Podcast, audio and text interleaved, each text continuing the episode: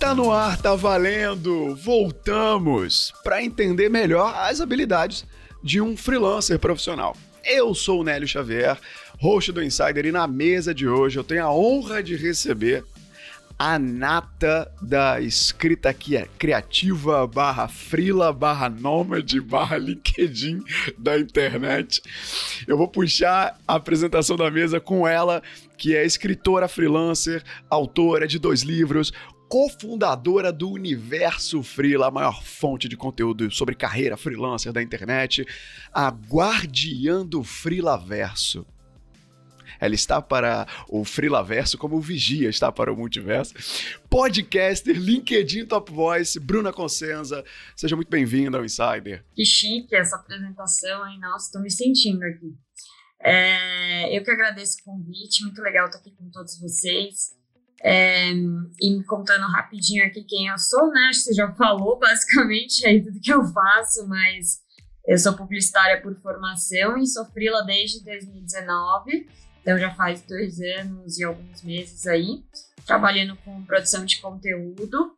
É, e aí, desde que eu entrei na lista de Top Voices, que me ajudou a dar uma visibilidade maior aí para o meu trabalho, além de atender empresas produzindo conteúdo, eu tenho aí alguns infoprodutos, né, cursos online, é, dou algumas aulas, faço oficinas, e aí divido aí o meu tempo entre atender algumas empresas, clientes autônomos e dar essas aulas aí para quem quer aprender sobre escrita e produção de conteúdo. Além de ter esse projeto aí que o Universo Freelance, que você comentou, com a Ana Luísa de Oliveira, que é uma grande amiga minha aí que eu conheci no LinkedIn. E também é frila, né? Mais uma para conta. E aí a gente está bem crescendo bem aos pouquinhos esse projeto, mas a ideia é ser justamente essa fonte de conteúdos gratuitos e pagos aí para freelancers, porque a gente sentia muita falta disso quando a gente fez a nossa transição, de ter um lugar que centralizasse todas essas informações e desse esse auxílio para os freelancers, então a gente foi meio que pescando aí um pouquinho em cada lugar, e aí a nossa ideia é centralizar tudo isso e ajudar esses freelancers a terem uma carreira mais sustentável. É, e sou autora de dois livros aí, né, escrevo, tenho uma paixão pela literatura também, e aí eu levo esses projetos em paralelo também. Legal. É ousadia falar que é o Google dos freelancers? Nossa, que peso. Né? Ah, eu espero que seja, é o objetivo, mas a gente, a gente é muito pé no chão, então a gente vai fazendo tudo aos poucos, testando, né? A gente tem ambição, mas a gente também é super humilde, super pé no chão e vai testando tudo aos pouquinhos, assim, sem querer ser super arrogante, né? E achar que é a melhor coisa do mundo. A gente vai super aos poucos. Claro, claro. E, ó, vale, antes de eu puxar o próximo aqui, o site da Bruna é de um cuidado, sabe? Cada, cada parágrafo ali, cada arte. Eu faço muito pesquisa aqui de convidado de pauta. Eu entro muito em site, site para fazer o roteiro e eu achei bem legal, viu? O site que vocês criaram lá ficou, ficou bem bacana. Agora vamos lá, para continuar a apresentação dessa mesa. Ele é nômade digital, ele é autor, é educador, é palestrante, tem mais de 2 mil alunos e já escreveu para marcas como Google, Nubank, PepsiCo e também é top Vale dizer, vai, os quatro aqui são top voice do LinkedIn. Já passou pelo Insider duas vezes, mas pela primeira vez ao vivo, aqui, na mesa, e no mesmo fuso horário. Matheus de Souza, seja bem-vindo ao Insider. Cara, obrigado pelo convite mais uma vez. E prazer dessa vez estar aqui ao vivo, né? É, no mesmo fuso. Das outras vezes eu acho que estava na Tailândia no primeiro convite, outro na África do Sul, enfim, tava por na aí. África, é. é e, bom, é, de forma bem resumida, cara, eu escrevo umas coisas na internet. Hoje em dia é, é o que eu faço, escrevo umas coisas na internet. E já fiz muito freela na vida, é, como você falou, né? Sou nômade digital desde que eu comecei a trabalhar de forma remota lá em 2017, foi nessa transição de CLT para freela. Então, como você mencionou, já escrevi para muita marca, muita marca legal, outras não, mentira, todas marcas muito legais. E, e, desde 2019, por aí, eu tenho focado mais na parte de educação mesmo, tanto é, com os infoprodutos, né, os cursos tanto na área de escrita, de LinkedIn, e agora, desde o ano passado, na parte corporativa também, com treinamentos corporativos. Enfim, fora isso, escrevo minhas coisas na internet. Como você falou, tenho um livro publicado que é o Nome de Digital. Estou escrevendo meu segundo livro, que deve ser lançado ainda esse ano. E é isso, obrigado mais uma vez por, pelo convite. Boa. Eu vi, eu vi, eu vi, eu vi. Tá na Capivara lá esse lançamento do segundo livro. Tá pra ver, tá pra ver. E olha, pra quem curte. Eu achei, tá? Vou, vou me permitir fazer isso aqui. Vocês vão ver o Matheus em algum corte que vai sair do Insider por aí. Mas você tá muito parecido com o vocalista do Red Hot Chili Peppers, Matheus. Não tá, gente? Cara, Caraca, tá muito parecido, cara. Eu, assim, por um é, tempo, Anthony qualquer Kids, cabeludo. Né? Anthony, Anthony Kids, Kids né? é.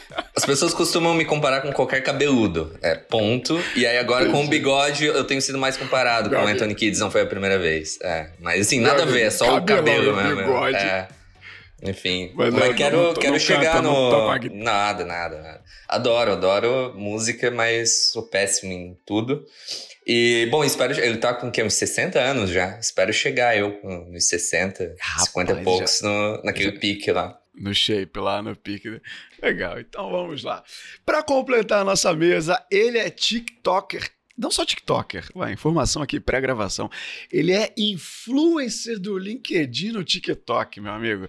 O CEO paladino da geração Z dessa mesa, o líder da maior comunidade de estagiários do Brasil. Diego Cidade, tá na mesa do Insider de hoje. Seja bem-vindo, Diegão. Tamo junto, né, Leão? Feliz demais de estar aqui com vocês e ansioso para aprender aqui com essa mesa, né? Tem bastante, bastante coisa legal. Eu gosto muito de, de, escrita, de a gente contratar muito freela, assim, então vou conseguir explorar o ponto de vista de startup que contrata freela, PJ e tal. Então vai ser bem, bem intenso. Vamos pra cima. Te pincei estrategicamente, meu amigo. Você acha que foi à toa? e ele, para fechar a nossa mesa, o também top voice, especialista em escrita e storytelling e agora podcaster. Você tem que ver o setup agora dele de áudio, que tá profissional. Já é quase um co-host do Insider. Toda a mineirice de Dimitri Vieira tá com a gente. Seja bem-vindo, Jimmy. Bom, tô chegando aí com o meu sotaque também. Agora, depois de já ter participado de outros formatos do Insider, né, eu já participei lá das origens, quando era só um trechinho de post, eu nem lembro o nome exato que você dava, perdão. Mas aí depois tinha a entrevista do artigo, já participei de uma mesa. Aí. participei de uma mesa também. Agora tô aqui para participar da bancada, né? Só falta o ao vivo pra zerar o jogo. Ô, oh, rapaz, olha, vai vir, hein? Profetiza que 2022 eu acredito. Vai vir ao vivo, vai vir ao vivo. Vamos fazer aí desse, no Rio de Janeiro, quem sabe em BH, em São Paulo, a gente roda um ao vivo. Pois bem, chegou a hora da gente conversar nesse podcast sobre ser um freelancer sem mitos. A gente já namorou com essa pauta em algumas outras conversas por aqui, inclusive a de nomadismo, que foi a última que o Matheus participou com áudio. A gente falou pouco, mas não chegou a se aprofundar. E a bancada do Insider, a audiência do Insider sempre comentou sobre isso. Então a gente vai entender hoje, por exemplo, se é possível você ser CLT e ter seus freelas com equilíbrio, sabe? Como é que se organiza para isso? A promessa de liberdade na rotina, de ser um freelancer, será que é real? É, é fácil como a gente imagina? Criar conteúdo, ter uma marca pessoal, é, fazer networking, o quanto que isso é relevante para um freelancer? Tudo isso e um pouco mais que você precisa saber para ser um frila profissional, se é que existe esse termo, na pauta de hoje, não sai daí.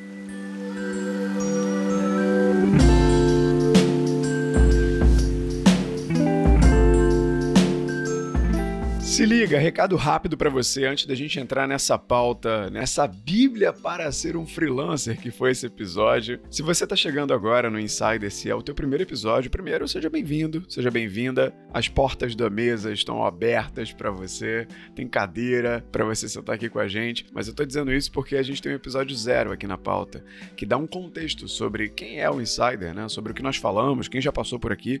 Ele é bem curtinho, e se você quiser ter esse contexto, ou agora ou depois. Ele é o trailer que está no Spotify, ou se você tem outro app, é só arrastar o feed e procurar episódio zero, Insider, que você vai conseguir ouvir ele, beleza? Para você ficar no mesmo ponto de partida que a gente. E se você está no Spotify, um aviso rápido: ativa a notificação, vale a pena. Confia em mim ativa. É um sininho que tem lá no perfil do Insider no Spotify e não vai ficar chegando notificação a torto que é direito toda hora no teu celular, não. Porque eu sei que você não gosta de ficar recebendo várias notificações. É uma por semana. Para você não esquecer de ouvir o Insider. Se você já está inscrito aqui no canal, se você gosta do, do conteúdo, então ativa a notificação porque é a garantia de que você vai ser lembrado assim que um novo episódio do Insider estiver no ar. Beleza? Agora sim, vamos para a pauta.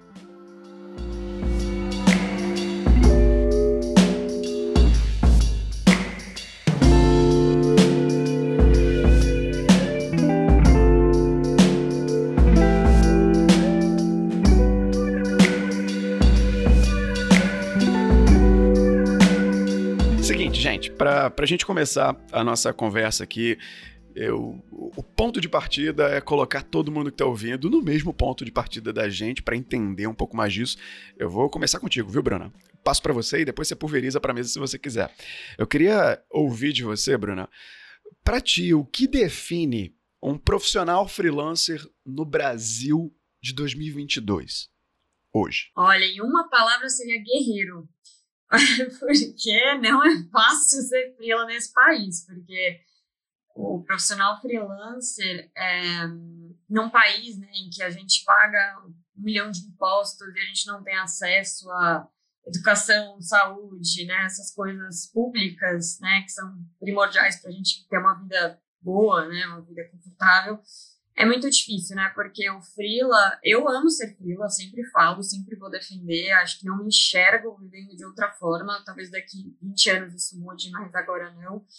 Mas é muito difícil você não ter um vínculo empregatício que te fornece ali os benefícios corporativos, né? Acho que essa é a parte mais, uma das partes mais difíceis para mim. Porque quando eu paro para me comparar com amigos, namorado, galera do CLT, né, que é a maioria do meu círculo, eu tenho que ganhar o dobro, o triplo do que eles para conseguir, né, me equiparar ali, porque eles têm VA, eles têm VR, eles têm plano de saúde, é, eles têm vale transporte, sei lá, eles têm um monte de coisa que eu não tenho é, não que assim o objetivo seja ser milionário, até tenho uma mentalidade muito do tipo, eu prefiro até ganhar menos, ter um estilo de vida mais simples se precisar, porque eu sei que a minha vida é mais instável, mas é, ao mesmo tempo eu preciso ter algumas coisas básicas, né? Então, por isso que eu falo que um freelancer é um guerreiro, assim, acho que ele tem que ser um apaixonado, né? Porque senão não vai dar certo, porque tem muitos obstáculos, tem muitos desafios, mas ele também tem que ser um guerreiro, porque, cara, é muito difícil, assim, eu, eu nunca vim com a ideia, acho que muita gente que chega nesse modelo de trabalho idealizando demais, e aí se frustra, se decepciona, eu nunca vim com essa idealização,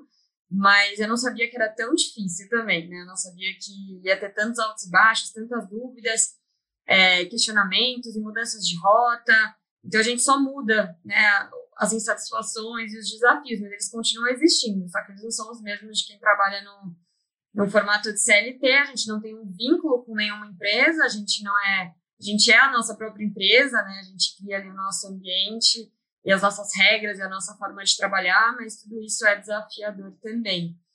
Mas eu acho que para quem quer ser frila no Brasil, trabalhando né, com clientes brasileiros e morando aqui, é, é muita resiliência e muita paixão pelo que faz e por esse formato de trabalho, é, em que você é um pequeno empreendedor, né? Eu acho que as pessoas elas nem sempre enxergam os filas como donos de uma pequena empresa. Mas se parar para pensar, a gente tem que né, ter todas as nossas áreas ali: atendimento, negociação, planejamento, financeiro. Uma eu presa. É, uma eu presa. Então, eu acho que tem que ter muita essa consciência, principalmente num país como o nosso, é, em que não esses caminhos não são tão facilitados assim né eu acho que em outros lugares talvez seja mais fácil de trabalhar como autônomo e você tem acesso a mais coisas do governo que você não tem que se preocupar em pagar ou então facilidades nesse sentido sei lá então para mim não quero dar uma visão pessimista amo ser frila mas acho que a gente tem que dar uma visão consciente sabe do que é ser frila no nosso país enfim e de uma forma geral no mundo né tem coisas que se aplicam de forma universal. Você falou de visão pessimista, imaginando a pessoa que tá ouvindo o episódio pensando em ser frila. É, cara, acho que eu não vou entrar nessa, não. tô brincando, tô brincando, mas ah, eu faço alguns, alguns jobs de frila, também, por exemplo, de locução. Né, eu faço, eu não divulgo muito, eu faço, fazia muito mais na época que eu trabalhava em rádio. Hoje algumas pessoas próximas me indicam e eu faço locução para algumas marcas. E, de fato, o que você falou de principalmente olhar para outro que tem os benefícios do CLT e você não ter. Tem que ter uma coisa de paixão muito arraigada naquilo que você faz, sabe? E a outra coisa que eu, eu, eu gostei, eu vou pincelar aqui antes de jogar para o Matheus, é você ser ambicioso, né? O que você falou, ah, eu não quero ser milionário, mas você tem uma ambição de crescer no seu negócio, no seu lugar. E, mas ainda assim, entender que o seu estilo de vida mais leve, mais permissivo, traz mais qualidade, né? Se você souber equilibrar as coisas. Eu também eu tenho muito isso na cabeça, isso que você falou. De, cara, ser milionário deve ser maravilhoso. É claro, nunca fui milionário. Espero ser um dia, vou trabalhar para isso. Mas o, a escolha que eu fiz de fazer alguns jobs freelas, para como eu estou crescendo hoje, me satisfaz. E aí eu, eu coloquei o, a palavra Brasil na primeira pergunta propositalmente, porque como eu citei aqui na apresentação, o Matheus, nas participações dele, já estava fora em vários outros lugares, tem experiências de viagem, de trabalho em outros lugares. Eu queria entender de ti, Matheus, essa, essa definição de profissional freelancer, complementando ou contrapondo o que a Bruna falou, de fora, né? De, de quem já fez isso de outros lugares aqui. Mais fácil fora do Brasil ou não? Cara, pra ser sincero, eu tive um freela só. É no exterior, uma empresa alemã, porque desde que eu comecei a viajar, né, trabalhar enquanto viajo pelo mundo, mas com clientes no Brasil. Então, eu tive um, um, cliente alemão que, cara, era uma maravilha, mas assim, é a única experiência que eu tive. É, eles pagam, fora assim, a grana, né? Pô, recebi em euro. E, e assim, algumas coisas que eu percebi durante a negociação tal. É, eu dei meu preço, eles aceitaram uma boa. Tipo, aqui sempre rola, ah, consegue fazer por tanto, sabe? Sempre o, o freelancer tem que, parece, tipo, se humilhar, sabe? para fechar o contrato. E, enfim, sempre tem umas coisinhas assim. Óbvio, né? Não, não, não querendo generalizar, mas com as experiências passadas que tive. E esse, pô, dinheiro caía certinho ali na conta todo mês. Tem várias empresas no Brasil que tem o, o é, é, o pagamento, por exemplo, eles têm o hábito de fazer 60 dias, sabe? Tipo, umas coisas assim que, cara, pô, você já fez o trampo e tem que esperar 60 dias para pagar, para receber, você né? Você nem lembra que tem aquele pagamento do nada. É, então, tipo, do nada tá, tá lá, que dinheiro é esse, sabe? Então, tem, tem algumas coisinhas assim, né? Mas trabalhando de, de fora com é, essa minha experiência era com clientes brasileiros, então rolava no meu caso questão de fuso, né? Tipo, de, de agenda, de reuniões, coisinhas assim, mas eu tive só essa experiência mesmo com cliente alemão. Bacana. E assim, olhando para. Já quero puxar um outro ponto. Olhando para macroeconomia no Brasil, tem nenhum economista aqui, não quero nem entrar em detalhe, porque nem precisamos, mas vê que tem, dá para a gente notar que tem muito mais colaborador PJ, né? empresas contratando PJ. Vou até olhar, olhar para o Diego aqui enquanto isso. Não sei como é que a U contrata os freelas, mas muitos profissionais autônomos, é, cenário de crise, de pandemia, assim, eu imagino e dá para a gente ver que muita gente é, começou a se experimentar como, como freela nas suas áreas durante esses últimos dois anos que a gente entrou nessa pandemia, até para incrementar a renda, né, para tentar uma outra alternativa de ajudar ali na receita da família. Então, eu queria puxar dicas de começo, sabe? Para essa galera que entrou agora, ou então quem está ouvindo e está nesse cenário que a gente está vivendo e olha em ser um freelancer como uma oportunidade disso. Então, queria, primeiro, jogar para o Diego, aí depois eu peço para a Bruna dar essa dica de começo, mas o Diego, o que ele prioriza na contratação de um freela, beleza?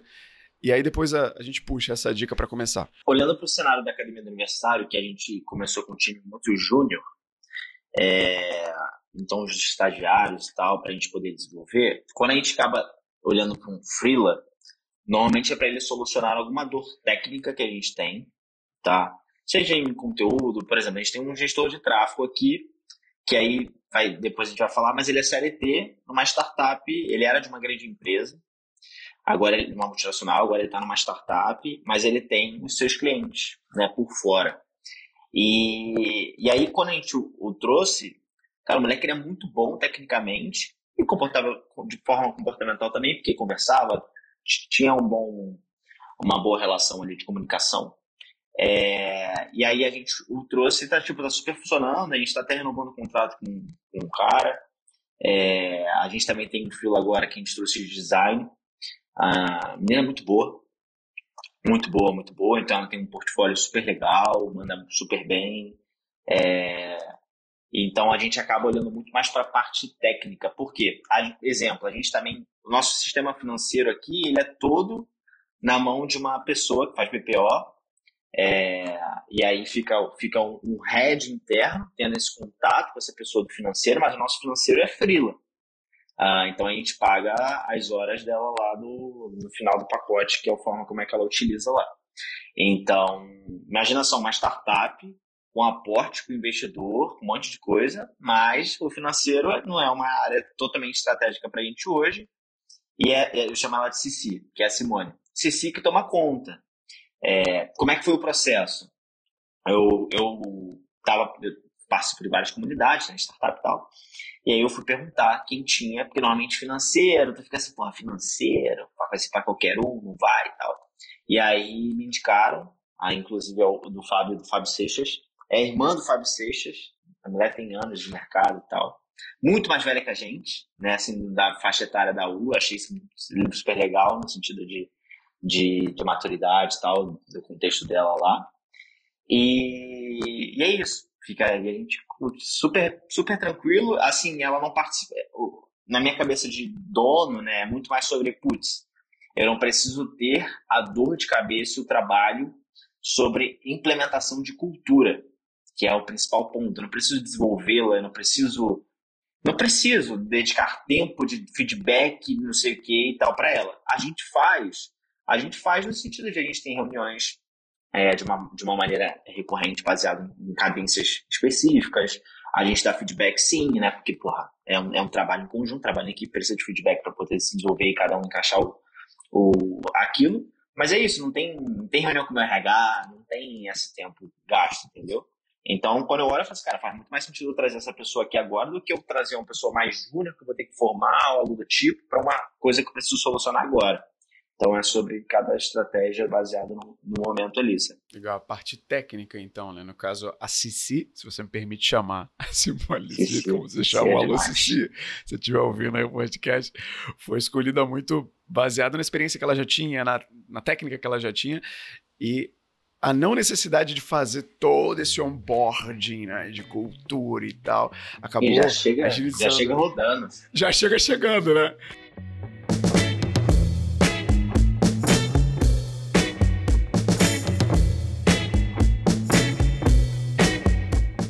Momento pause. Pausa aí. Reflete. Reflete e anota. Por quê?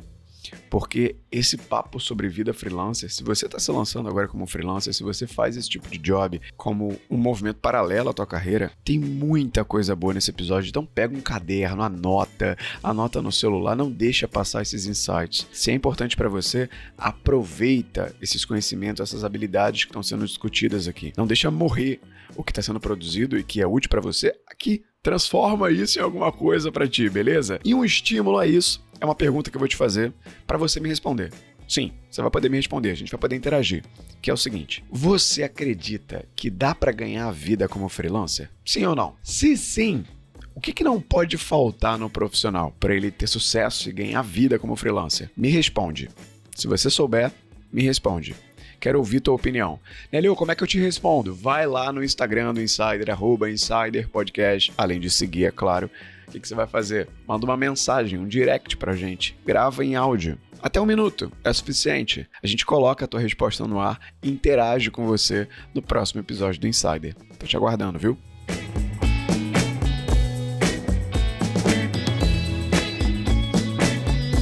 Bruna, quero devolver para você aí uh, uma dica de começo não sei se dá para fazer alguma sincronia disso com o que o Diego falou, para quem está querendo se experimentar como freela agora. Eu acho que. Hum, vou falar baseado na minha experiência, né? Tudo bem que eu vim com a ideia de fazer a transição. Tem gente que às vezes quer pegar freelas e continuar no CLT, que é uma possibilidade também. É, mas eu acho que em ambos os casos, se você quer se abrir para os projetos de freela, o primeiro passo é você comunicar isso para as pessoas. As pessoas vão ficar sabendo sozinhas, né? Então parece muito óbvio, mas é, tem um passo a passo aí simples que as pessoas às vezes não conseguem enxergar.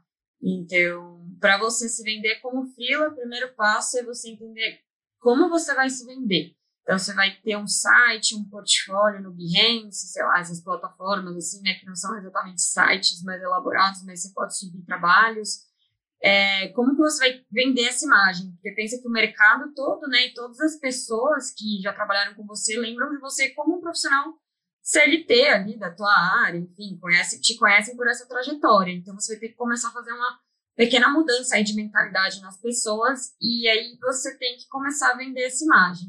Então não adianta você chegar e falar, estou pegando frila, um beijo, tchau, e é isso. Você tem que ter alguma coisa para enviar, um link, algum tipo de portfólio, aí dependendo da área da pessoa, né? Acho que tem diferentes formas de você criar isso, para você mostrar exemplos do seu trabalho, contar um pouco da sua trajetória, habilidades, competências. Às vezes você pode usar até o próprio perfil do LinkedIn, sabe? Se é uma coisa que você quer fazer de uma forma mais ágil, ah, então não vou conseguir criar um site agora, então estrutura o teu perfil no LinkedIn mostrando que além das suas habilidades como CLT, você também tem algum tipo de, de competência que pode é, te qualificar para pegar algum freela. É, aí depende também, você quer pegar um freela já na área que você atua ou em outras áreas, né? Aí tem um desafio maior também. Ah, eu quero pegar freelas em outras áreas, experimentar outras áreas. Então, talvez você tenha que fazer trabalhos voluntários, algumas parcerias, algumas coisas para ir criando esse portfólio. Agora, se é já em relação ao seu trabalho CLT, você já pode usar o seu próprio trabalho CLT de alguma forma como portfólio. Então, vai depender muito do, do que, que você quer fazer, da área né, que você quer atuar. E eu acho que dá super para usar o LinkedIn, às vezes, é, porque já tem várias funcionalidades ali, né? Então, você pode usar nos próprios destaques, criar uma experiência ali também no campo de experiências é, freelancer, autônomo, além da, da sua atuação como CLT. Acho que não é o 100% ideal, mas para quem está começando e às vezes quer otimizar tempo e grana, acho que pode ser um caminho. Mas acho que hoje existem muitas ferramentas intuitivas e fáceis de mesmo quem não tem habilidade com design, assim, criar um site rápido, uma coisa simples para ter um link para mandar que contemple tudo ali que você é, que você faz, né? E o que, que você está buscando. E aí eu acho que é ativar a rede de contato mesmo, né? Então, mandar para todo mundo que você trabalha, já trabalhou, amigos, Deus e o mundo, tem que ir ativando. Eu lembro que eu mandei mensagem para tipo, umas 30 pessoas quando eu comecei a, a fazer a minha transição, e às vezes as pessoas não têm uma oportunidade naquele momento, mas em alguma, alguma hora elas vão lembrar de vocês. É, então, teve gente que dois meses depois veio me mandar mensagem, tem gente que me manda até hoje. Então, assim, é, você está lembrando as pessoas o tempo todo do que você está fazendo. É, deixar claro, né, qual que é o seu objetivo. É fazer a transição ou é só pegar alguns projetos esporádicos? Porque aí elas vão entender para que, que elas podem te indicar. É... E aí tem as outras formas, né? Então, produzir conteúdo no LinkedIn, começar a falar um pouco disso por lá, é, ou usar algumas plataformas de freela mais voltadas para a sua área, onde podem ter projetos. Mas eu acho que a maioria vem assim de indicação, né? É, pessoas que te conhecem, que gostam do teu trabalho e eventualmente de LinkedIn também vem muita coisa se fazer um trabalho consistente ali. Então, acho que os primeiros passos seriam se organizar dessa forma, entender o que, que você quer e direcionar os seus esforços, sabe? Você falou muito de conseguir se posicionar e falar para todo mundo, né? porque né? Pode não ser óbvio. Ah, agora a Bruna é uma frila, agora Matheus faz uns jobs disso por aqui. E temos experts em LinkedIn aqui, eu não vou ousar em falar disso antes de ouvi-los. Então, eu ah, vou jogar no teu colo, Jimmy, aí depois Matheus, Diego, se quiserem complementar sobre isso que a Bruna acabou de falar, de falar para todo mundo, se posicionar como freelancer, avisar as pessoas e até nutrir essas indicações que podem vir. Quero saber a experiência de vocês disso, de se posicionar fazendo isso no LinkedIn. Não, perguntei pro Jim se ele já fez jobs de freela, mas se tiver, me traz a visão de vocês sobre esses primeiros passos. Eu já fiz poucos, mas eu cheguei a fazer sim. Aí só para responder, que assim, quando você está começando qualquer tipo de trabalho, sempre tem um receio muito grande no LinkedIn que você olha pro pessoal que está lá, tudo parece muito distante, né? E tem os CEOs de empresas, aquela coisa toda, aquela história romantizada também que a gente está cansado de ver por lá. Aquele glamour corporativo. Mas, é o glamour corporativo, é um belo nome para isso. Mas aí a ideia é muito você começar a mostrar seu passo a passo, enquanto você está começando mesmo, por mais que seja pouca coisa, para você mostrar tanto o seu dia a dia quanto para se mostrar disponível. Porque entra muito no que a Bruna falou de se, as pessoas não sabem que você está fazendo freela, elas não vão te chamar, não tem jeito. E até assim, uma coisa que é bem legal é tentar trabalhar, eu imagino, né, que é, eu cheguei a fazer isso, mas como CLT, então eu não posso falar pela perspectiva de um freelancer.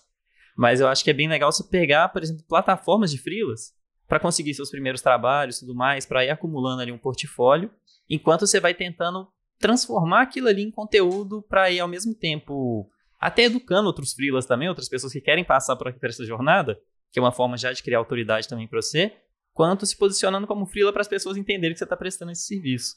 Aí eu até queria perguntar tanto para o Matheus quanto para a Bruna aí como que eles fizeram muito nessa fase inicial. Assim, pegou o primeiro freela, começou a trabalhar com plataforma, alguma coisa assim, não sei de onde surgiu o primeiro freela, mas como que foi esse movimento para começar a se posicionar? É, eu fiz essa, essa transição, tipo a Bruna, né, do CLT pro Freela.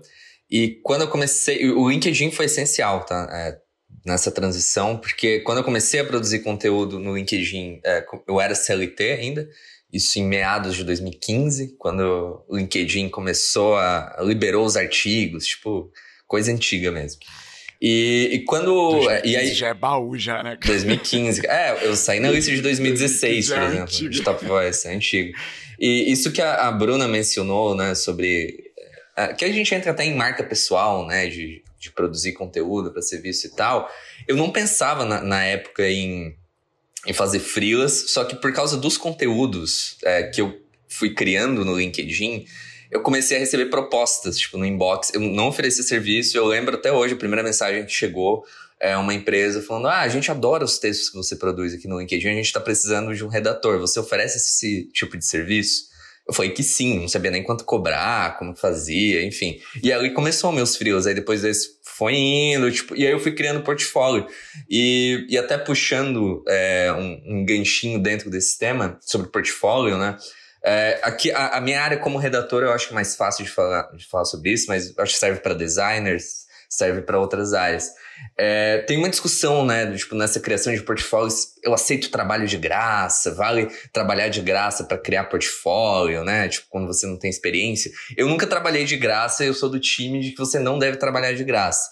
Mas aí como é que cria esse portfólio, né? No meu caso foi escrevendo, tanto no LinkedIn quanto no, no meu blog, que existe há, há, bastante tempo também, as pessoas viam que, enfim, eu, eu entendia de marketing de conteúdo, eu, eu escrevia legal e tal, e me contratavam por isso, sabe? Então, tipo, eu meio que criei esse portfólio usando minhas próprias coisas, sabe? Um negócio meio que de, de marca pessoal. Mas respondendo ao Jimmy, cara, eu nunca usei tá, a plataforma de frios, é, sempre vieram do LinkedIn, e aí durante essa transição eu tava ali CLT, e aí eu vi que eu também não tinha agenda, né, para aceitar muitos frios, então eu acho que eu tinha, eu era CLT e tinha três clientes fixos e tipo, e ainda produzia conteúdo pro LinkedIn, tava uma loucura assim, é, uns, sei lá, trabalhando 14 horas por dia. E aí quando eu me demiti, aí sim eu consegui aceitar mais clientes, né, enfim, e, mas foi assim, cara, vieram todos do, do LinkedIn mesmo, através dessa produção de conteúdo que eu fazia lá, e aí sim, né, entra o que a Bruna é, falou, que quando eu aceitei esse primeiro, Aí eu formalizei lá no site, fiz uma abinha de serviços, coloquei o que, que eu oferecia e comuniquei, né, pra galera que, que ah, sim, eu ofereço, é, é, é assim que eu, né, os serviços são esses, etc. E, enfim, e rolou, rolou super bem, né, depois que eu fiz isso. É, e a complementar, já que o Matheus trouxe essa visão, trazer o outro lado, né, porque muita gente me pergunta das plataformas, porque tem um, uma visão bem negativa sobre elas, e eu concordo com os pontos negativos, do, principalmente dos leilões de preço. Então, tem muita gente lá pagando para trabalhar. É, mas falar que eu consegui os meus primeiros dois ou três clientes, e clientes que eu tenho, tive por anos, e tem um que eu tenho até hoje, na verdade. É, e eu acho que o grande segredo da, das plataformas é você ser bem crítico. Então, assim, você saber o seu valor, não abaixar o seu valor só para conseguir um trabalho, então ser bem firme em relação a isso. E se o cliente não quer, então não vai valer a pena trabalhar com ele, provavelmente. E ser muito crítico em relação ao perfil dos clientes ali também, porque dá para você só ver pela forma que um, um cliente publica uma proposta de trabalho, se ele publica de qualquer jeito, se ele coloca as informações direitinho, se ele troca uma ideia de uma forma organizada ali pelo, pela, pela plataforma de mensagens ali dentro né, desses sites, já dá para você sentir muito do perfil do cliente. Então, hoje em dia, eu já tenho mais experiência, só de ler a proposta eu já sei se vale a pena mandar algo ou não. Então, antes acho que eu mandava para Deus e o mundo, mas assim, sempre mantendo o meu valor. É, e hoje, só de ler a proposta, eu já sei fazer esse filtro. Então, acho que é um canal legal, sim, porém, você tem que ter é, essa postura crítica, seletiva, e ser muito firme em relação ao seu valor. Mas tem clientes muito legais lá, eu já consegui vários clientes legais, mas eles ficam meio escondidos, né? Assim, tem 100 possibilidades, cinco são legais, assim. Então você tem que ser muito seletivo, mas acho que é um canal muito interessante para quem está começando, principalmente. E, ah, sei lá, tive baixa de cliente, não estava mais usando a plataforma, volta, de repente lá tem alguma coisa, né, que pode ser interessante nesse momento para você. É, então, eu sempre gosto de trazer esse contraponto, porque a maioria das pessoas me pergunta, ai, mas é bom mesmo? Eu ouço dizer que é horroroso, não sei o que lá. É, em parte é horroroso, mas se você souber usar da melhor forma, você pode se beneficiar.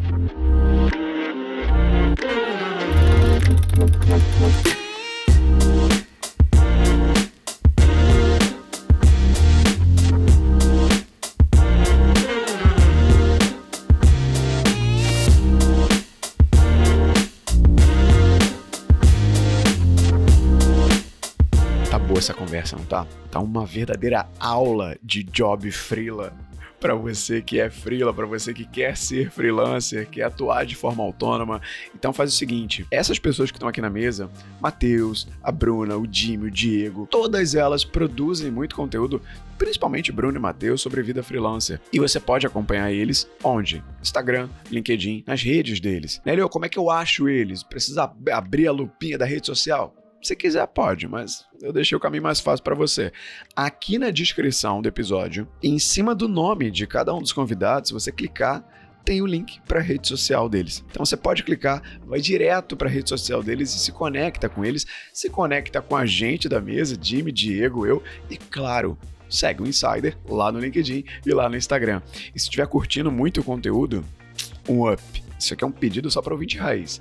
Avalie a gente com cinco estrelas. É muito importante para gente, principalmente no Spotify e no Apple Podcasts. É uma forma de você contribuir. Agora, parando cinco segundos, você faz isso. Vai lá no perfil, dá uma avaliada. Claro, cinco estrelas se você estiver gostando e achar que o Insider é cinco estrelas, né?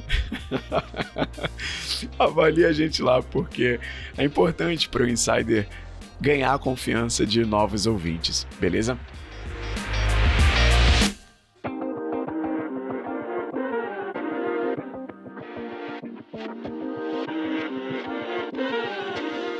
Depois que eu joguei pro Jimmy e, e, ele foi falando, a Bruna puxou, eu não fui CLT, eu fiz a transição e depois comecei a fazer isso. O Matheus acabou de falar que ele ainda era CLT, tinha uns clientes fixos, e aí depois que ele migrou para atuar de forma autônoma, é, é, essa, essa posição CLT Freela, dá para ser os dois? Como equilibrar? Eu queria entender um pouquinho mais da, da rotina de trabalho, sabe? De cada um.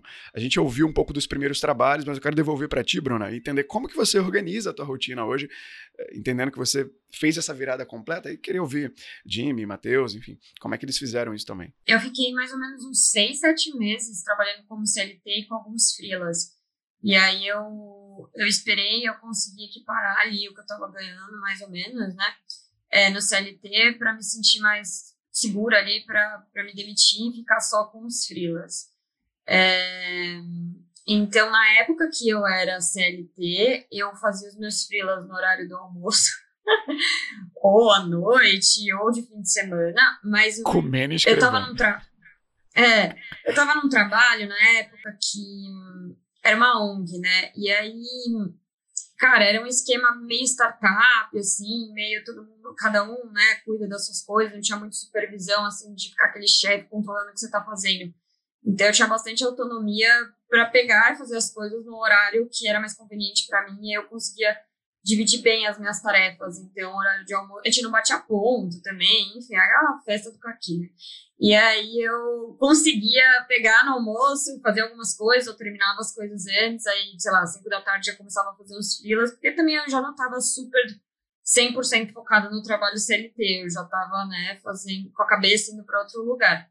Então era assim que eu conciliava, eu acho que é possível, mas a partir do momento que você começa a pegar muito, muito frila, começa a ficar um pouco tenso ali, né? Porque como é que nem o Matheus falou, ele estava trabalhando 14 horas por dia, Aí eu acho que começa já não ficar um ritmo tão saudável. O meu ritmo ainda estava saudável. E aí, quando eu vi que eu já estava com muita coisa, eu precisava fazer a virada de chave, eu estava preparada financeiramente, psicologicamente, tudo. Aí eu pedi demissão. E aí o pedido da demissão foi meio aleatório. Foi numa segunda hoje eu vou pedir demissão. Tipo, eu já estava preparada, mas não foi nada. É, ai, vou planejar para pedir naquele dia. Foi tipo um dia que eu não aguentava mais. Falei, vou pedir demissão. Marquei uma reunião para quarta-feira com a minha gestora e pedi a demissão na quarta-feira. Fiquei ainda mais um mês. E aí, enfim, é, fui embora. Era final de setembro de 2019, assim, mais ou menos. E aí, hoje, a minha rotina, na verdade, desde que eu virei frila, eu não tive problemas para criar uma rotina, na verdade, tem gente que acho que tem um pouquinho de dificuldade, né? Porque. Aqui, gente, tem dificuldade. Levantou a mão, eu tenho. Eu É, tive, hoje eu tô mais ser- tranquilo. Você tem que ser muito disciplinado, né? Acho que esse é o ponto. Se você não tem disciplina, você fica lá dormindo até meio-dia todo dia. O fantasma aí- da procrastinação fica atrás. É, eu nunca tive esse problema porque eu sou zero procrastinadora, acho que é uma qualidade minha, mas tem gente que sofre. E o que eu mais gosto é que eu tenho uma rotina, mas eu sempre quebro ela. Então, por exemplo, ontem, na terça-feira, eu só trabalhei de manhã, à tarde eu fui encontrar minha irmã, que a gente ia fazer umas coisas juntas, então eu adoro ter a rotina, saber que mais ou menos eu começo a trabalhar umas nove, para umas cinco, seis horas, depende do dia. Mas eu adoro no meio da semana quebrar a minha rotina e eu me organizo para isso. Então eu sempre levo em consideração que pelo menos um dia da semana ali eu não vou trabalhar 100%. Eu vou fazer alguma outra coisa, eu vou sair, ou eu vou dormir, sei lá. É, então eu já levo isso em consideração porque eu acho que esse é um dos meus privilégios. Por mais que agora as pessoas estejam em home office do CLT, eu vejo meu namorado, ele trabalha em home office. Só que ele não pode pegar uma terça à tarde, vazar e não avisar ninguém. Tchau, chefe, fui. uma- É, ele tem que, no mínimo, dar uma satisfação. O que eu gosto é que eu não tenho, a não ser que eu tenha uma reunião, alguma coisa assim. Então, eu acho que esse é o, pra mim, é, é o grande diferencial, é o que eu mais amo de ser frila, ter a rotina, mas poder quebrar ela é, da forma que é mais conveniente pra mim, porque a rotina é importante. Acho que isso não é tipo, ah, vou ser frila e vou trabalhar é, sem nenhuma organização e tudo mais. Acho que a rotina é fundamental para você né, ter a disciplina e tudo mais. Só que você poder quebrar a rotina é mais importante ainda, sabe? Para você usufruir desses benefícios da vida frila. Seguinte, a Bruna falou aqui do ponto da rotina de que ela consegue ter essa habilidade de não ser procrastinadora, muito diferente do Nélio, que lutou para ter uma rotina por alguns anos. para mim era muito difícil. Hoje, claro, eu já tô nesse pique que eu tô há um pouquinho mais de tempo e, e eu consigo entender essa permissão que eu me dou de quebrar, como você falou. Por exemplo, segunda-feira de noite, geralmente eu dou aula ou gravo, não tive nada, fui no cinema. Fui no cinema. Olha só que alegria. Aí no cinema, segunda-feira à noite, vazio, cinema, maravilha. E é o, acredito eu, muito do, do espectro da liberdade que a gente falou lá atrás. Só que não é só, ah, terei liberdade. né? Eu tenho o, homem que tá aqui embaixo de mim na tela, o Diego Cidade, o Rotina Man, que tem, sei lá, 20 mil minutos de meditação, que acorda às 5 da manhã e faz isso, faz aquilo. Eu quero ouvir um pouco da rotina dele, mas antes eu quero entender também do Matheus, da, da experiência que ele teve. Eu brinquei aqui de novo, do fuso, dele ter viajado pra caramba. Você tem uma rotina hoje? Você acorda de manhã para ver os caças na sua janela, Matheus? Como é que é a tua rotina de trabalho para ter essa liberdade que a Bruna provocou aqui? Cara, hoje eu tenho. Hoje eu tenho. É, Os últimos anos eu, eu tenho, mas o começo foi um horror, porque, ao contrário da Bruna, eu sou procrastinador. Enfim, a- até hoje ainda sou. E no começo eu tava muito naquela, principalmente viajando, né? É, as primeiras viagens pro México, pra Tailândia, eu tinha acabado de sair de CLT, tinha um monte de tempo livre. E, cara, eu ia dar meus rolês e, tipo, trabalho. E assim, sempre trabalhei com prazo, né? Então meio que foi ficando uma rotina de, do tempo de escola. Ah, eu preciso entregar um negócio no dia 10. Eu vi que eu tava fazendo as coisas de madrugada, sabe? Pra entregar. Dia E- 9. É, tipo assim, no dia 9 de madrugada eu tava trabalhando, sabe? Pra, pra entregar os negócios a tempo. E eu, óbvio, isso não. Percebi que não estava sendo saudável, né? E aí sim, é, determinei uma rotina certinho. E desde então tá, é, é bem tranquilo, consigo conciliar bem com as viagens, com os fusos. Tem épocas do ano, dependendo no que eu tô trabalhando, que eu vou trabalhar mais do que em outras. Por exemplo, Agora, no começo do ano, eu tava em fase de planejamento. Então, tipo, tava lá focado, todos os dias trabalhando. Agora, tô mais de boa. Então, eu posso fazer isso de, de ir num cinema numa segunda-feira. É, a minha rotina hoje de trabalho, por exemplo, eu trabalho em média, tá? Seis horas por dia. É, eu falo em média porque, como eu falei, tem esses períodos, né? Depende do que eu tô trabalhando. E eu fiz como algumas empresas, é, startups têm feito, alguns países têm feito, eu cortei a sexta-feira do meu expediente. É, eu, eu não trabalho às sextas, eventualmente, né? É, como eu disse, né, depende no, que eu tô trabalhando. Já trabalhei em algumas cestas depois que eu cortei, mas eu tento não trabalhar nas cestas e tirar um tempo para mim, sabe? Para dar um rolê, para ler, para fazer as coisas. Mas o, foi muito difícil essa transição é, para mim, os primeiros meses principalmente, porque, pô, você tá acostumado a CLT, bater o ponto, né? Tudo certinho, aquela rotina, e aí de repente você é o dono da, da sua própria rotina, né? É, principalmente o freelancer, que supostamente não tem chefe, né? É, mas tem os prazos, e aí, cara, às vezes era uma segunda-feira, quatro da tarde, eu tava jogando videogame, sabe? Um monte de coisa pra fazer.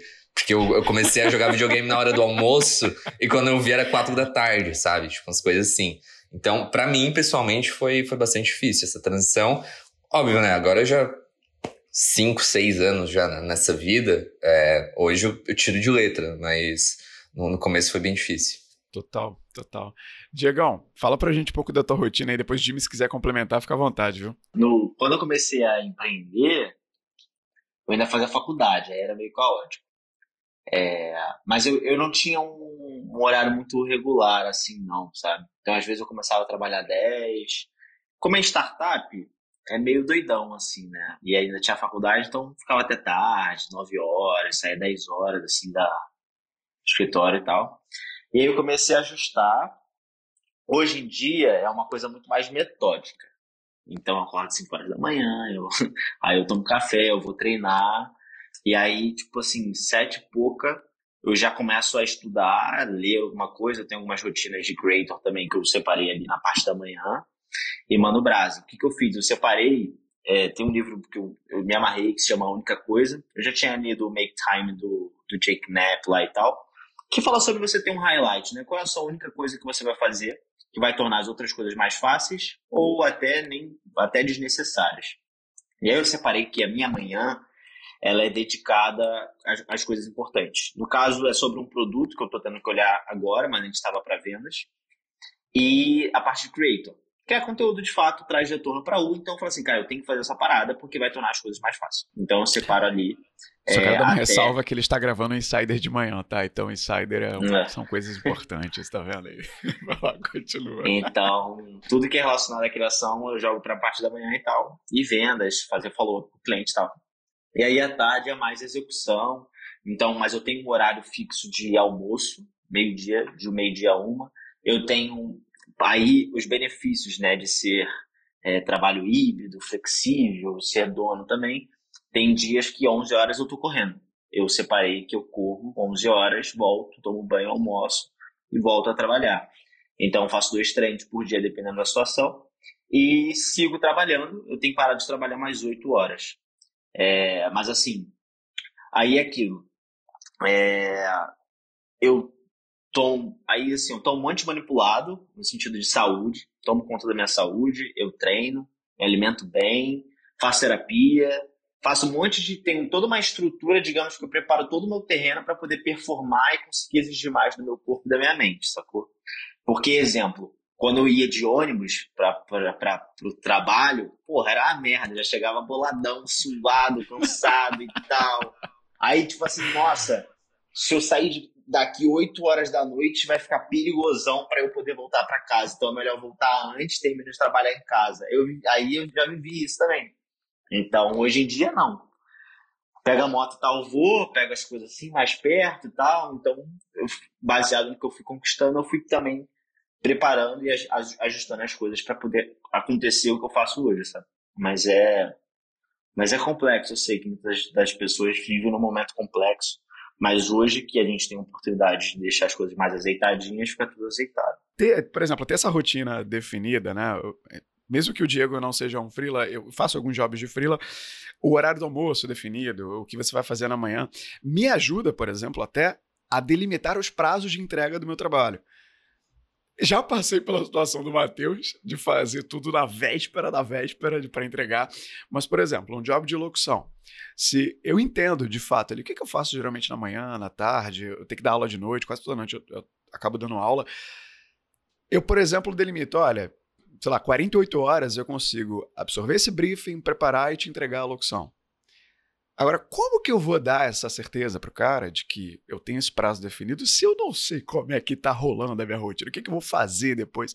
Então, no meu caso, ter isso definido, e claro, não foi tão fácil, porque assim como o Matheus, eu sou do time dos procrastinadores, e me ajudou demais a dar essa garantia para pro cara. E aí, é claro, né? Tu se vira. Se você der a garantia do prazo, se vira para entregar dentro desse, desse prazo. Foi um efeito muito positivo que eu vi de ter uma rotina para os trabalhos freelas que eu fazia. Vai lá, Jimmy.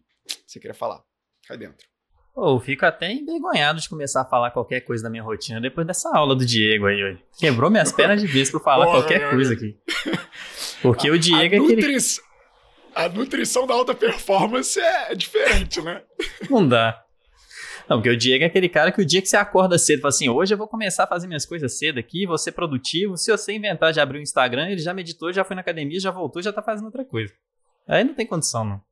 Mas assim, diferente dele, eu tenho uma espécie de rotina, só é um pouco mais caótica, né? Por exemplo, eu recém mudei para São Paulo e eu tô indo treinar todo dia, porque foi uma coisa que eu senti muita falta, principalmente na época da pandemia, que eu fiquei extremamente recluso. Ficou até uma coisa de ansiedade social meio pesada também em torno disso.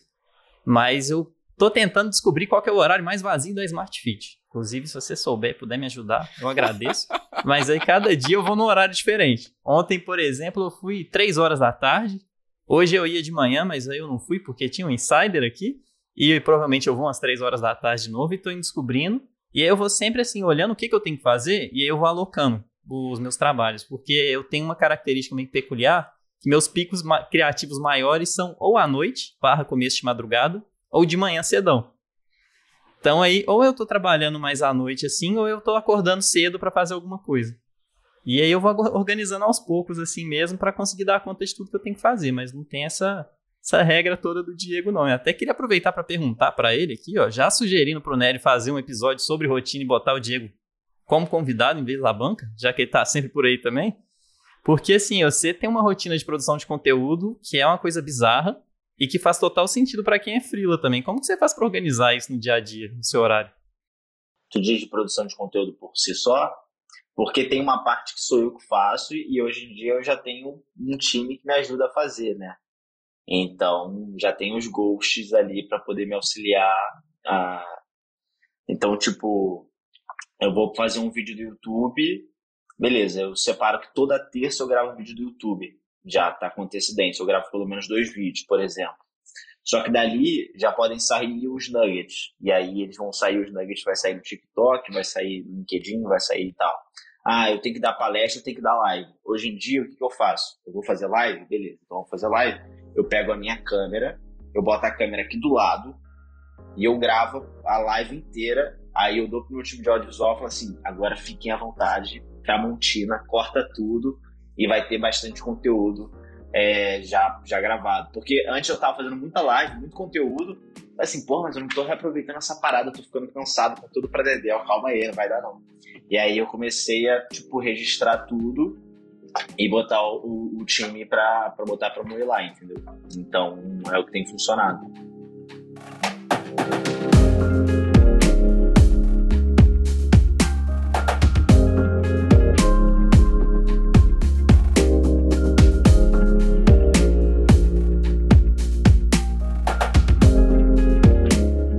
Parei a pauta para te dar um aviso. Você que é frila ou não, você que contrata frilas, que tem a sua marca, que tem a sua solução, tem o seu negócio, você quer fazer com que o seu negócio chegue a mais gente, você quer fazer com que o teu negócio alcance um público de qualidade, tem uma oportunidade para ti que é o seguinte: você ser um parceiro do Insider. Imagina o teu negócio sendo exposto aqui na mesa, a gente falando das tuas soluções, quem sabe até fazendo um episódio sobre ela com você aqui na mesa. Pois é, é possível. A temporada de patrocinadores do Insider está aberta e se você quiser saber mais informações sobre como ser um parceiro do Insider, como expor a tua marca, a tua solução aqui no podcast, nas mesas que a gente faz por aqui, tem o Media Kit aqui na descrição. Se você arrastar sua tela para cima, tem o link para você acessar o nosso Media Kit, conhecer as informações do podcast e entender se faz sentido ter essa parceria com o podcast. Te aguardo, viu?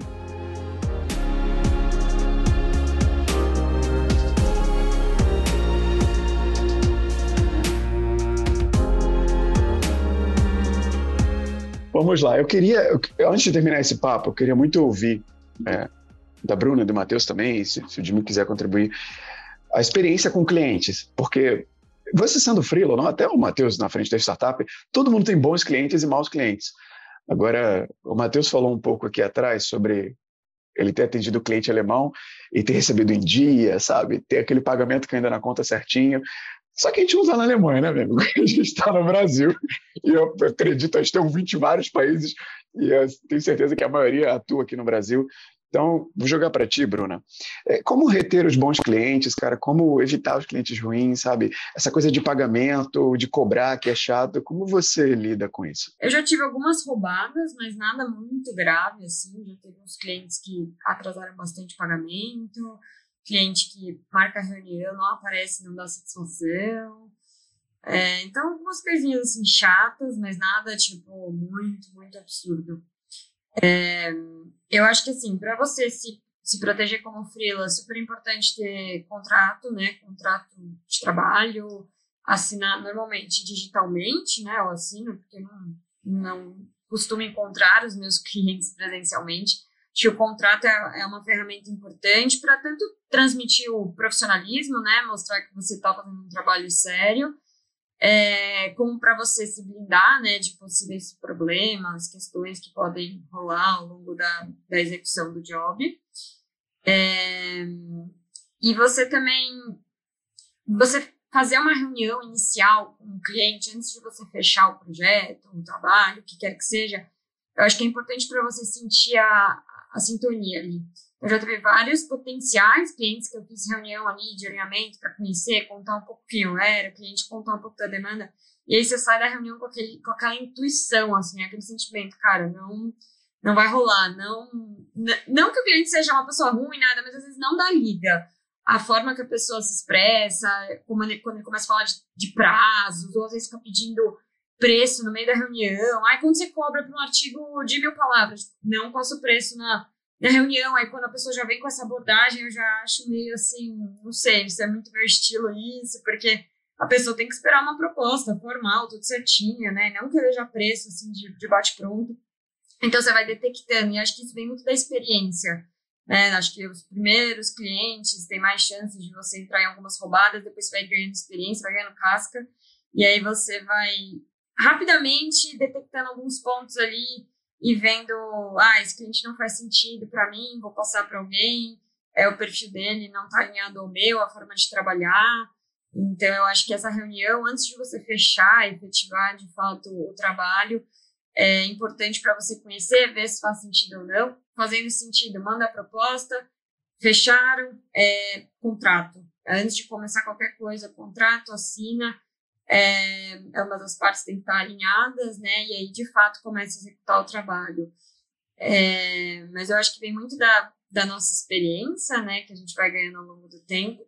E eu acho que para reter bons clientes, que é outra pergunta que você fez, é, eu acho que fazendo um trabalho de qualidade, né? Você já automaticamente vai, vai conseguir reter o seu cliente e garantir que ele vai te indicar para outras oportunidades. É, tá sempre aberto, né? Ter um bom canal de comunicação, mesmo estabelecendo alguns limites, né? Porque tem cliente que passa um pouco dos limites, então ficar mandando mensagem de fim de semana, fica querendo mais trabalho do que o combinado no escopo. Então tem que ter os limites, mas você sempre ser essa pessoa que reconhece os seus erros se você errou, é, ser educada, humilde, simpática, ter um canal aberto de comunicação para ele se sentir à vontade, né, para conversar com você. É, e acho que ser muito fiel aos prazos, o que você se propõe é, a entregar ali para o teu cliente. Então, ah, é, comprometi a entregar em uma semana. Se possível, entrega antes né, desse prazo. Eu sempre gosto por exemplo, dar um prazo um pouco maior para surpreender o meu cliente, entregar antes, para ele falar, nossa, como ela foi rápida. Né? Então, tem algumas coisinhas assim que você pode fazer que ele vai sentindo que você é comprometida, que você está lá, que você é alinhada, não demorar um ano para responder um e-mail, por exemplo, sempre tá lá, né, nos meios de comunicação, dentro dos seus limites, dos seus horários, mas pronta para atender o teu cliente da melhor forma. É, então, são várias pequenas coisinhas, né, no dia a dia que você pode ir fazendo.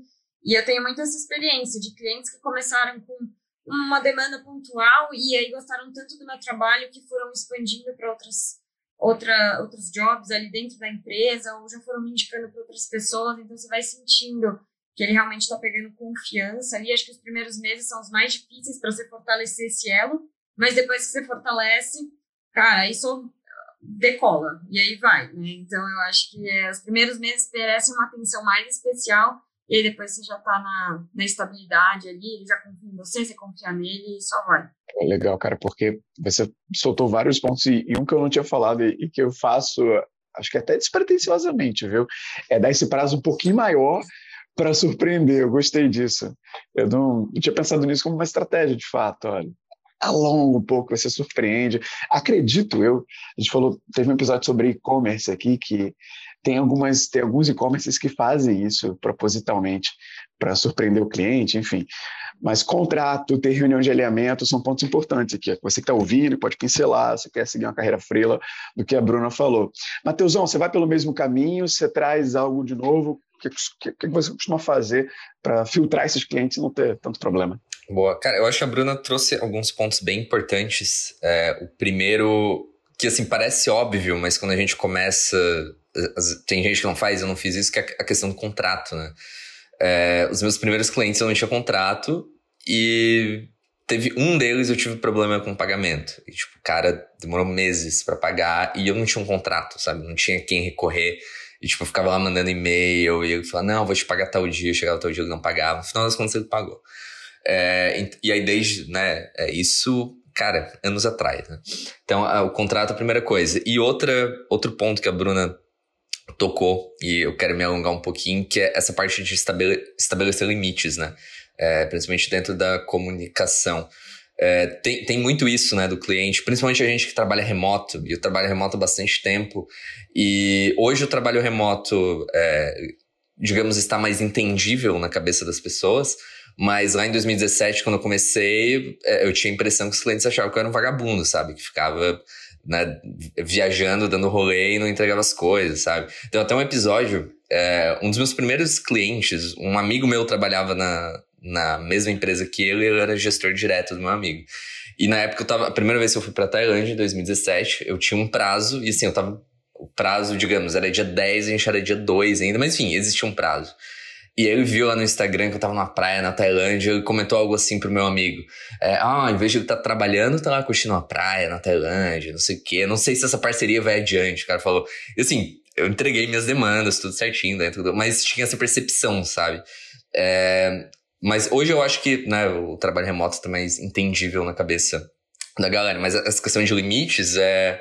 Cara, o meu WhatsApp, tipo, quando eu faço uma reunião, né, eu fecho é, alguma coisa com o cliente, eu deixo bem claro o horário do meu expediente, sabe? É, coisas fora, por exemplo, eu paro de trabalhar às 5 da tarde. Coisas enviadas após as 5 da tarde, eu vou responder no outro dia, na primeira hora útil do dia. É, outra coisa, é documentar tudo, tá? Por e-mail. É, eu sei que no dia a dia a gente combina várias coisas no WhatsApp, né? Por áudio e tal. Cara, eu mando reuniões desde público que eu faço hoje em dia, tipo, se eu fecho alguma coisa pro WhatsApp, Instagram, porque assim, cliente vende tudo que é canal e que bom, né? Só que eu, eu peço o e-mail da pessoa para documentar o que a gente conversou, deixar tudo certinho, é, para depois não ter esse negócio de disse-me disse, ou o cliente, isso que a Bruna falou também, né, de pedir coisas a mais que estava fora do escopo, e esse coisa a mais é algo que você cobraria mais, porque é outro serviço às vezes. Então, acho que essa parte da comunicação e de limites, principalmente, a dica que, que eu dou é essa parte de documentação, sabe? Ter tudo documentadinho, tudo certinho para não, não ter problema no, no futuro. Isso, isso é muito importante, sabia? Eu, na proposta, eu descobri, eu aprendi isso com o Edu Costa, que é aqui da bancada também. Ali, enfim, a área dele de atuação é marketing, não é escrita como a de vocês, mas ter um slide ali da minha proposta do PPT, ter um slide da proposta para, olha, isso aqui não faz parte do escopo, tá legal? E, e deixar claro, é, eu fazer questão de dedicar o tempo para editar aquela página, isso aqui não está dentro do escopo, isso aqui você não contratou, só por experiências de, de ter os, os chatos de plantão que acham que dá a mão, dá o braço inteiro, ah, faz isso, faz mais aquilo, faz mais aquilo outro. E você acaba até evitando esses ruídos de comunicação e zelando por um bom relacionamento, que faz o cara voltar. Porque é até uma forma de você ser transparente, né? A Bruna, a Bruna falou lá atrás, no, no papo, antes da queda do Mélio aqui, do, do, da internet, do computador, que muitos clientes vêm por indicação. Ela falou lá atrás, poxa, cara, tem que comunicar que você agora é frila. Isso tem que chegar para as pessoas, não é óbvio para todo mundo que você está fazendo isso. E a indicação, inclusive, temos aqui o episódio 173 sobre marketing de indicação, depois você vai lá ouvir no Insider, com o Rodrigo Lau. Mas essa indicação é fruto do que você consegue construir de relacionamento com o cliente. O cara te indica se ele confia em você. Então, se essa relação já desde a proposta, desde o contrato, é muito clara, fazendo o que o Matheus está fazendo, fazendo o que a Bruna está fazendo, as chances do cara te indicar, claro, se o trabalho for de qualidade, é muito maior. Porque o pré-trabalho, o pós-trabalho, fluiu mais fácil, sabe? Enfim, e aí tem outras habilidades que ajudam nisso, inclusive oratória. Volta aí nos episódios de oratória para você ouvir que ajuda também. Mas Jimmy, Diego, vocês querem complementar sobre algo desse processo de ter bons clientes, de evitar os ruins? Acho que o ponto principal que a Bruna e o Matheus até falaram, vale só reforçar mais, é a questão de alinhamento, assim, o máximo possível, mas o máximo mesmo, desde antes da primeira reunião, porque eu já caí em algumas furadas que era alguém entrar em contato comigo e falar assim, olha, eu tenho um trabalho aqui para ser um job, para ficar bonito, que é a sua cara vamos marcar uma reunião, horário tal, dia tal. falei, uai, bora lá, né? Conhecer isso daí, vai ser uma oportunidade legal. Aí eu chegava, tinha uma hora ali do meu dia que a pessoa me apresentava uma coisa que não tinha nada a ver comigo. Parecia que ela nem sabia quem eu era, o que, que eu fazia. Não que ela tenha a obrigação de saber, mas se eu tivesse feito o alinhamento funcionaria melhor. E aí era tempo perdido. E reunião, assim, é uma coisa que desgasta demais, principalmente para quem é freela, tem que fazer. Para quem trabalha de verdade fora da reunião, né? E aí vale tomar muito cuidado com esse alinhamento assim e também nas etapas de contato que você vai ter com o cliente e etapas de refação. Isso dá uma chamada para um corte, desculpa. para quem trabalha de verdade fora da reunião, isso vai virar Continua, vai lá, vai lá. Mas aí também a questão do, do alinhamento para etapas de refação, porque isso é uma coisa que você pode ter dor de cabeça para definir, por exemplo, quantos contatos você vai ter para revisar e refazer alguma coisa. Porque também é bem interessante você deixar tudo bem alinhado. Aí volta no alinhamento, eu tô falando pra caramba, pra caramba essa palavra. Tanto que virou até um cebolinha aí. Mas a ideia é muito assim, deixar extremamente nítido, escrito no papel, documentado, se possível, o que, que vai ser feito, o objetivo disso, e aí se você puder fazer esse esquema do Edu, é maravilhoso. E aí uma coisa que eu já cheguei a fazer em propostas era assim, montar um escopo que seria o básico, que é o que a pessoa me procurou, e aí se tem algum ponto mais avançado, que seria o que ela não está contratando, você pode montar um pacote extra e colocar ali mais caro. Que é até ajuda a fazer uma espécie de ancoragem aí na proposta para ajudar a vender, que funciona de uma forma bem legal. E essa profissionalização, questão do contrato também é fundamental, até para fazer as pessoas levarem seu trabalho mais a sério. Mas um outro ponto que é bem legal é para você não ficar refém, às vezes, de contrato que empresas ou outras pessoas podem ter. Eu já caí na cilada, por exemplo, de ia prestar um serviço para uma empresa, era um serviço pequenininho. E aí me mandaram um contrato de prestação de serviço que tinha 70 páginas no PDF, que era daquela coisa escaneada, que depois foi convertida para PDF. Aí eu comecei a ler aquilo ali, aquela língua jurídica maravilhosa que você não entende nada. Eu falei assim, olha, não vai rolar não. Aí eu pulei fora, mas não deu. Esse contrato não deu. Você cede seus jeans depois do trabalho, a sua casa é, é nossa. É isso. Hipoteca tudo. Eu acho que, para suplementar, já que vocês falaram de coisas que de fato você aprende muito na prática, né? Tu faz, é, pega uns clientes que, porra, tu fala assim: que isso, cara? Nem te falei isso. Não, mas eu tava imaginando que você fazia isso.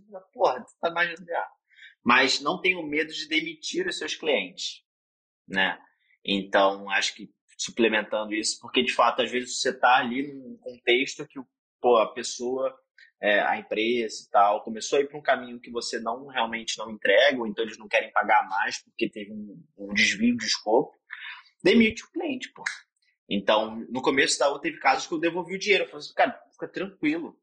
Toma aqui, ó. Já que não está entendido, toma aqui de volta. Então, é, eu acho que é um passo bem importante, assim, do amadurecimento, não só da gente como dono, né, de... Porque para mim, freelancer é uma empresa, né? Então, você como dono do teu negócio, é, de, porra, ter que demitir e tal. Aí uma coisa que eu anotei aqui, né, Leão, que quando, conforme eles foram falando de insight, é, exemplo, eu percebo muito que Freela é, começa a pegar vários jobs e aí acaba deixando de dar atenção a si próprio, mas não em contexto de saúde mental nem nada, mas a si próprio de tipo assim, pô, você é social media de várias empresas, mas tu tá fazendo o teu mal. Começou a fazer mal porque, então assim, igual aquela ideia do LinkedIn, vou deixar meu LinkedIn bonito para ser recrutado, vou ser contratado, depois que eu sou contratado, deixa para lá o LinkedIn. E aí quando você acaba pegando, perdendo algum cliente, tendo algum ruído, alguma coisa, tu fica capenga, né? Porque tu não estava prospectando, tu não estava negociando com outros clientes e tal.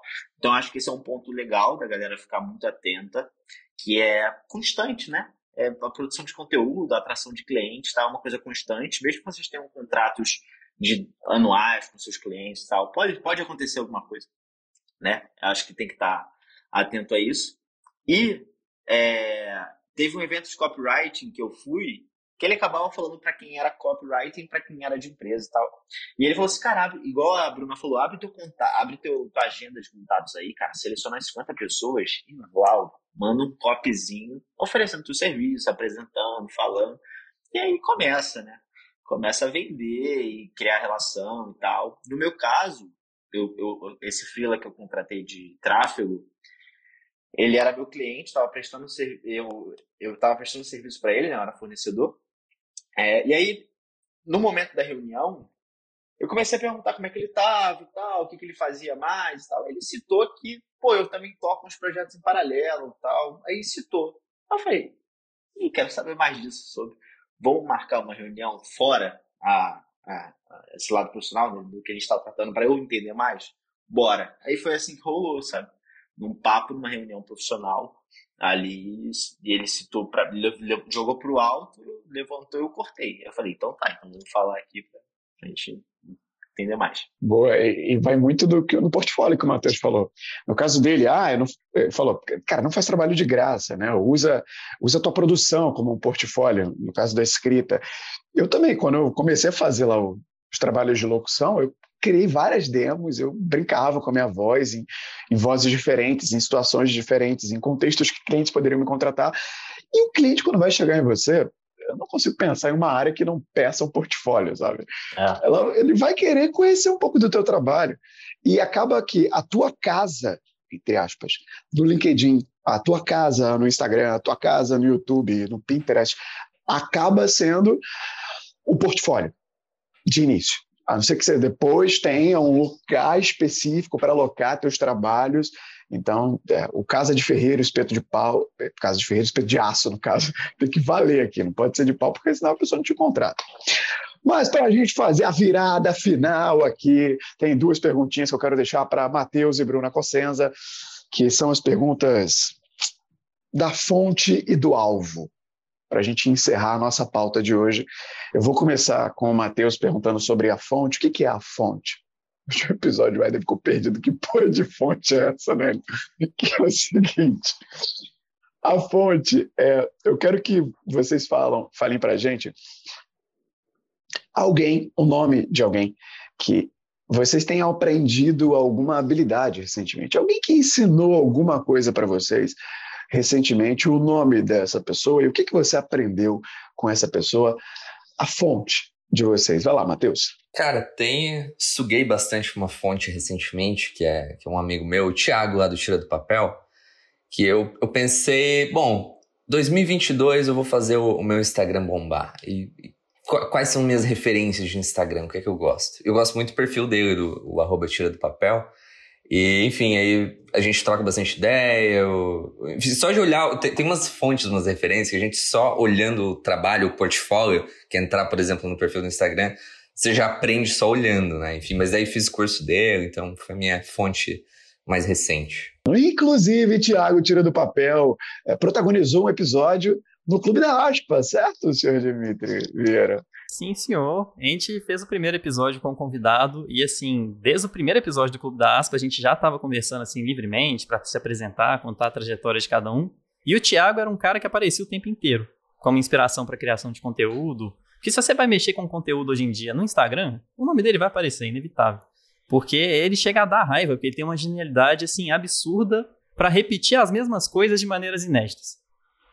Você não você tenta ver aquilo ali, você você não consegue acompanhar, não, não dá para seguir o mesmo ritmo dele, é um negócio que tá fora da curva.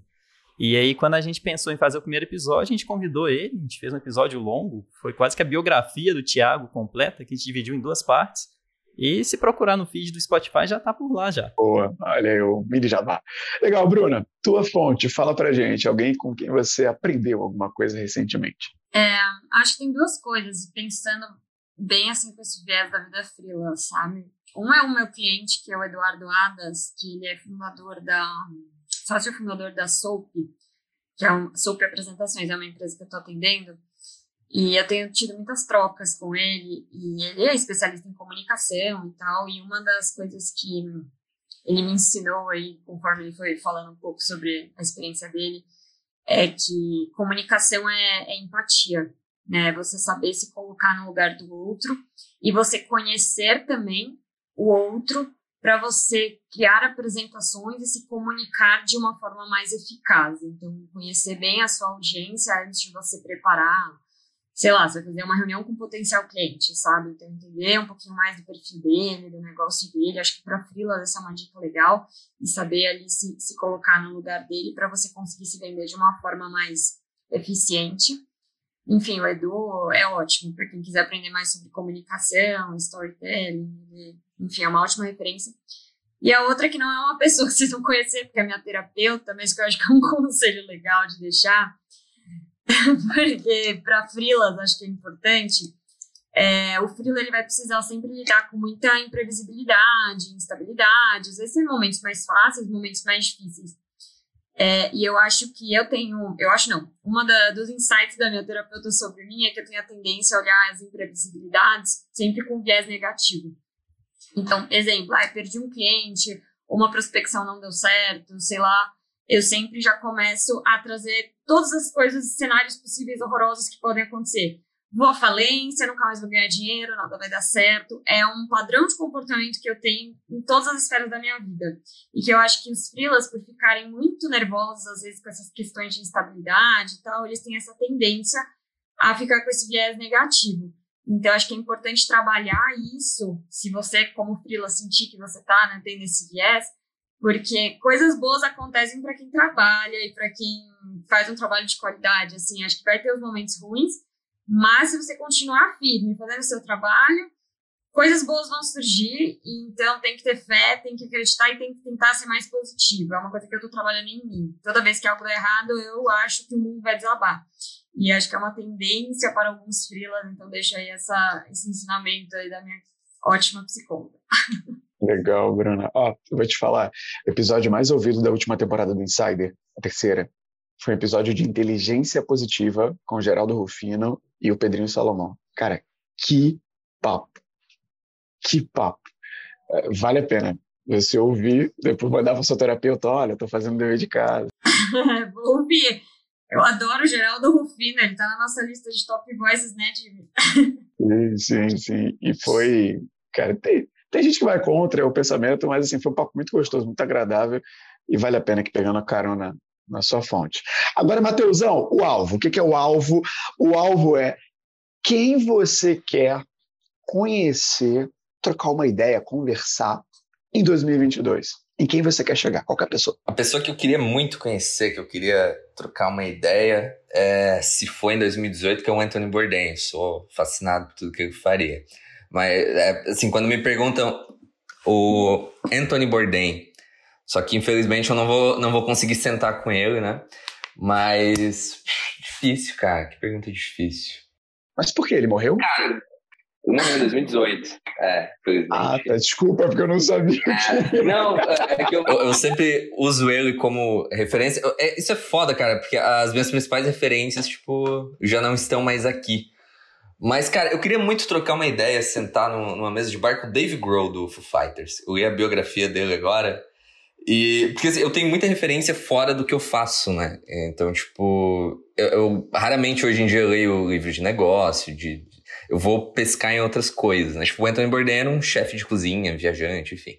E o Dave Grohl, vocalista do, do Foo Fighters, era baterista Nirvana, né? Enfim. E, cara, eu aprendi muito sobre storytelling, por exemplo, com o livro dele. Tipo, que não é um livro é, que tá te ensinando, né, é dicas de, de contar histórias. Inclusive, o nome em inglês do livro é Storyteller, porque ele é um, um exímio contador de histórias, enfim. Eu adoraria, cara, não sei como que vai rolar esse encontro, mas gostaria de sentar com ele. Fica tranquilo, David é nosso ouvinte aqui no Insider. David, você está ouvindo esse podcast? Manda mensagem depois para mim que eu te faço a ponte com o Matheus, tá bom? Bruno. Obrigado, obrigado pela ponte, velho. Bruna, seu alvo, quem você quer conhecer, trocar uma ideia, conversar agora esse ano, 2022? Cara, eu fiquei pensando aqui, muito difícil essa pergunta. É, eu acho que eu tô pensando mais em pessoas que eu conheço virtualmente, mas que eu ainda não conheço pessoalmente tanto clientes, então tem uma cliente desde 2019 que é a Tati Pimenta, que ela é CEO da Vitude, e a gente tem uma troca muito legal, por exemplo, e a gente não se conhece pessoalmente ainda, e enfim, eu acho que seria legal né, é, conhecer ela e ter essa troca. E outras pessoas do LinkedIn, assim, por exemplo, que eu tava contando aqui no intervalinho aí pro, pro Dimitri, que eu conheci o Thiago Dalek, por acaso, ele é do LinkedIn também, né? Todo mundo aqui conhece. Por acaso, num bar em São Paulo, foi, sei lá, três semanas, duas, três semanas. E foi muito legal. Então, tipo, conhecer essas pessoas que o Matheus e o Jimmy já conheço. A gente já se encontrou algumas vezes.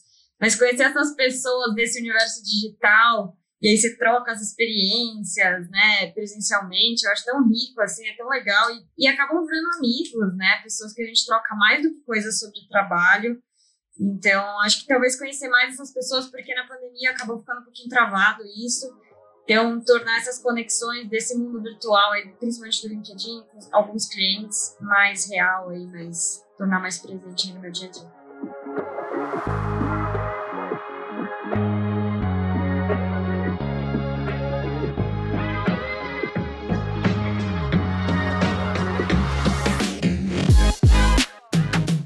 Chegou a hora de subir as letrinhas, sim, os créditos. Produção e roteiro desse episódio: Nélio Xavier. Edição de áudio: Gabriel Matos é o nome dele. Capa foi feita pelo Michael Moura. Marketing e social: Bruno Mello, Elizabeth Gradida e Matheus Campos. E a apresentação ficou pelas vozes de Nélio Xavier, Dimitri Vieira e Diego Cidade.